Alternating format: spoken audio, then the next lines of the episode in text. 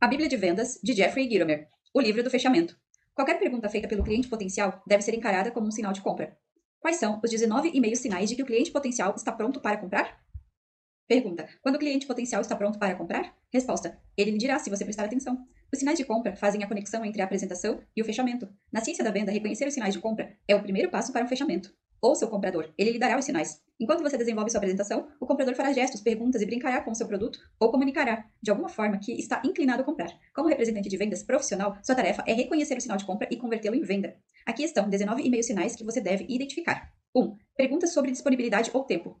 Você tem esse produto em estoque? Com que frequência recebem novas remessas?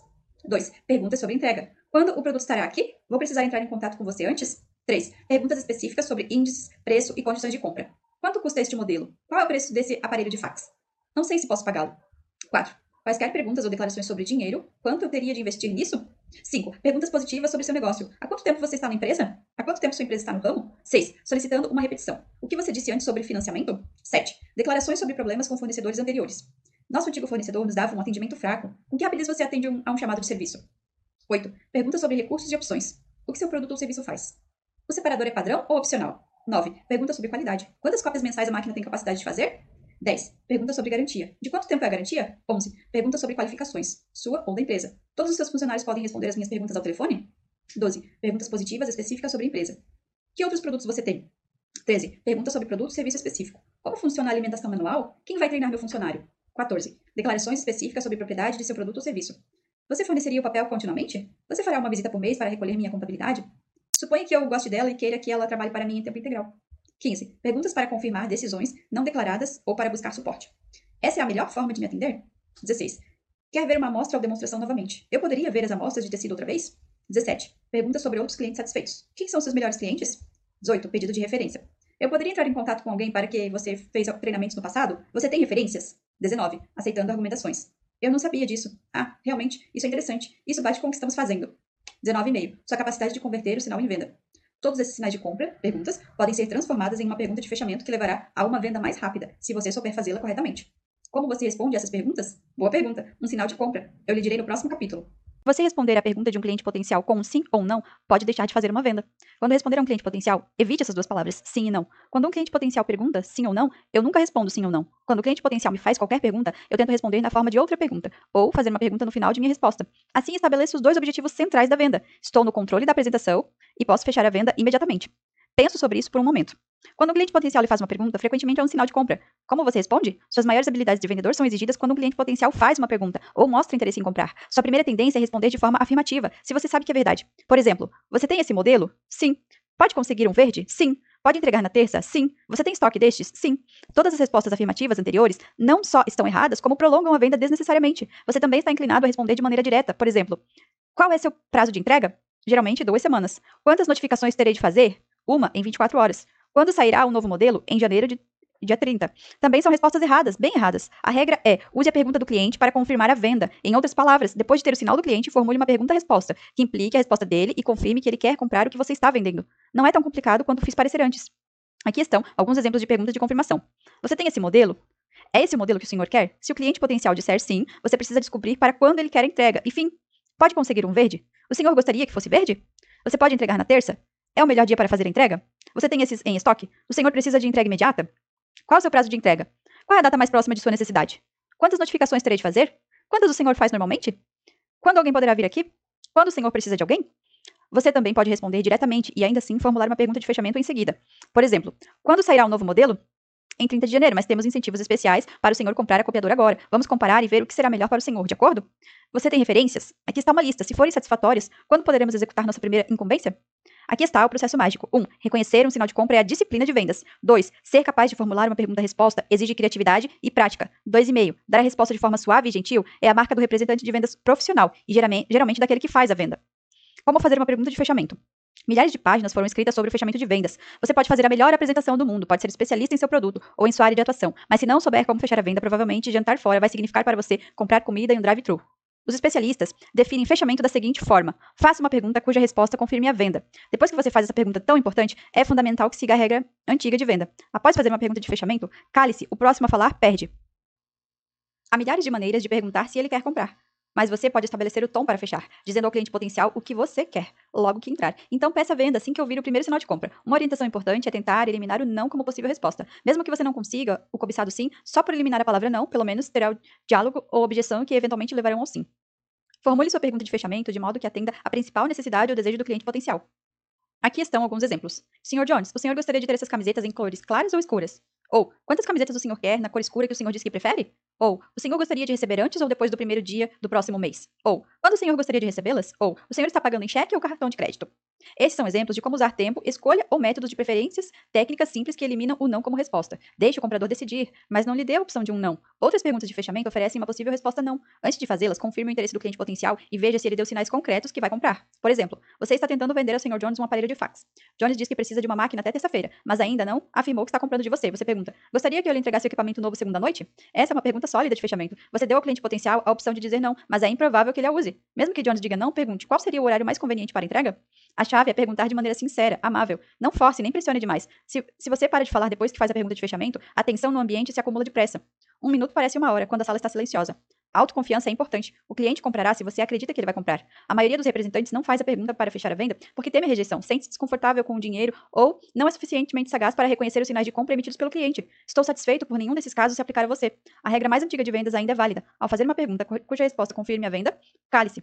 Em anos de experiência, descobri que a maior falha de um representante de vendas é não garantir o pedido pela simples incapacidade de saber quando e como perguntar se o cliente quer comprar. A venda pertence àquele que a fecha. É uma satisfação vender.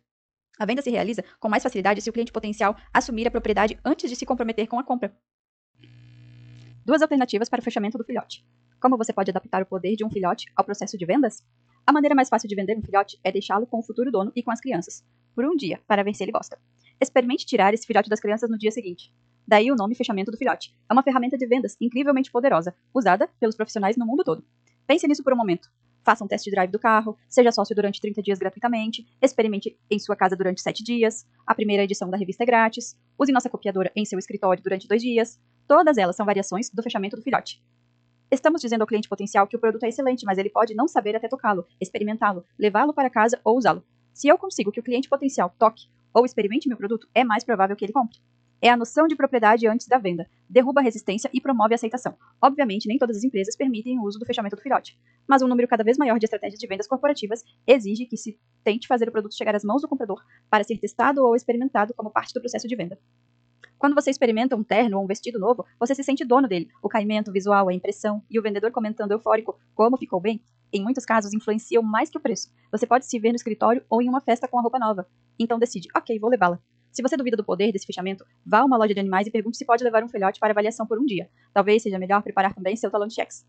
Há quanto tempo existe o fechamento do filhote? Deus deu a Moisés os dez mandamentos. Experimente-os, ele disse. É um fechamento muito forte. Ainda funciona. Depois de cinco mil anos, Deus ainda tem bilhões de clientes. Se você for atrás do mundo, ele fugirá de você. Se você fugir do mundo, ele irá atrás de você. Harry Dess. Deixe o cachorro ir atrás de você. Aos 16 anos de idade, decidi ter um filhote. Certa manhã, o filhote fugiu. Ele correu quarteirões pela vizinhança enquanto eu ia atrás em vão. Eu entrei em pânico. Certamente o cachorro seria pego por um carro. Depois de algum tempo, eu voltei para casa o mais rápido que podia. Acordei meu pai para pegar o carro e encontrar meu cãozinho. Meu pai saiu da cama, relutante. Eu me virei para entrar no carro e tropecei nele. A moral da história em vendas é: deixe o cliente potencial ir atrás de você. Às vezes é melhor atrair ou desafiar o cliente. Frequentemente estamos tão ansiosos para vender que não damos ao cliente potencial espaço suficiente para comprar. Há variações dessa técnica que pertencem à velha escola de vendas, mas ainda merecem ser examinadas. A venda negativa. Leve o produto embora se o comprador mostrar interesse. Esse tem sido considerado há anos o mecanismo mais poderoso de venda. Quando as cotas de sociedade em motel foram vendidas pela primeira vez, na década de 1950, um vendedor entrava na cidade, visitava o banco local e dizia que havia apenas 10 cotas nesse novo motel, a 50 mil por cota. Ele pedia indicações de clientes ao banqueiro e ia atrás deles. Ele fazia para, para os grupos apresentações que começavam assim: Todas as cotas estão reservadas, mas posso pegar seu pedido e, se houver alguma desistência, eu telefono. Eu estava com o pai de meu amigo, em um desses dias. Ele preencheu ansiosamente o formulário. Para sua surpresa, ligaram. Alguém tinha cancelado a reserva. Mais tarde, ele descobriu que haviam ligado para todos. Boa tática? Bem, funcionava. Ético? Você decide. Qualifique-se para comprar. Em vez de pressionar o cliente potencial a comprar, você o desafia a se qualificar, ter o dinheiro, conseguir o crédito para comprar.